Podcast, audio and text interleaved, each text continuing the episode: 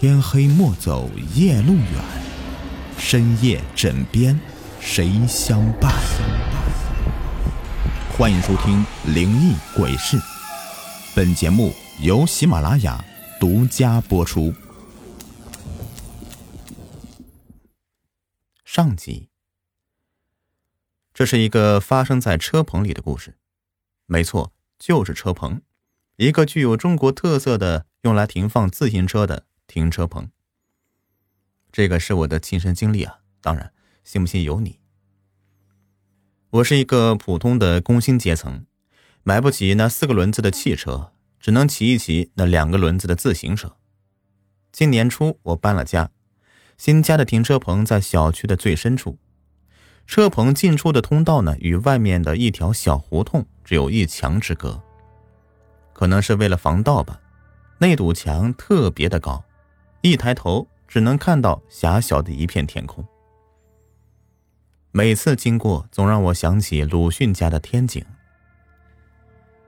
那车棚挺大的，用铁栏杆隔成一个个小间儿。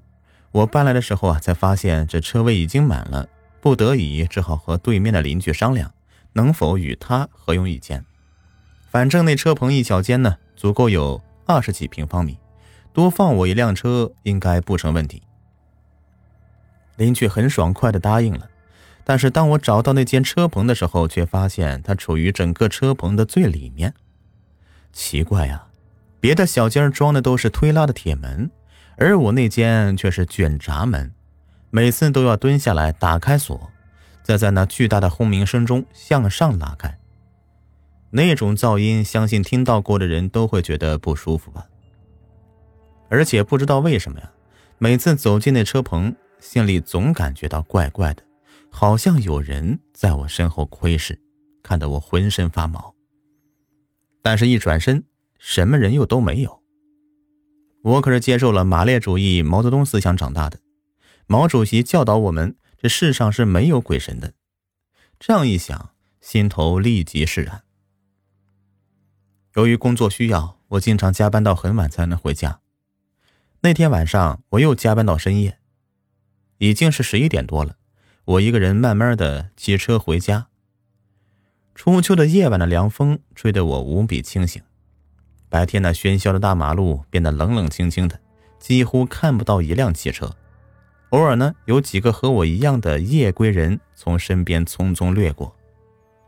路灯将路边的梧桐树的阴影投在地上，仿佛无数个张牙舞爪的手向我迎面扑来。忽然一阵冷风吹过，我下意识的缩了缩脖子，好冷啊！我加快了骑车速度，想借此让自己温暖起来。终于拐进了那条熟悉的小巷了，就快到家了。我松了一口气，无意中朝地上看了一眼，这刚暖起来的身体刹那间一阵冰凉。车后座上什么时候多了一个影子？我猛一回头。这车后座上空空如也呀，一定是我今天加班太累了，过度用脑产生的幻觉。我深吸一口气，骑进了小区大门。以后的时间里，只要我晚上骑车，总会感觉车后座有人坐着，这风里似乎还传来了轻轻的笑声，但是我一回头，却总是什么都没有。同事们看到我也都说。我这段时间的脸色怎么这么差呀？公司里面有一个自称半仙的同事，还煞有其事的说我的眉间有股黑气，怕是遇到什么不干净东西了。被他们这么一说，弄得我真的有点害怕起来。于是我趁着双休，专程去庙里求了一张印有六字真言的护身符来，弄根红线给穿上，认真的挂在脖子上。那天晚上照例加班，夜深了，我终于做完了文件。我一个人走在空荡荡的走廊里，心中狠狠地骂着我们老总：为什么老是让我们加班呢？还加到这么晚？明天一定要联合同事们要求加薪。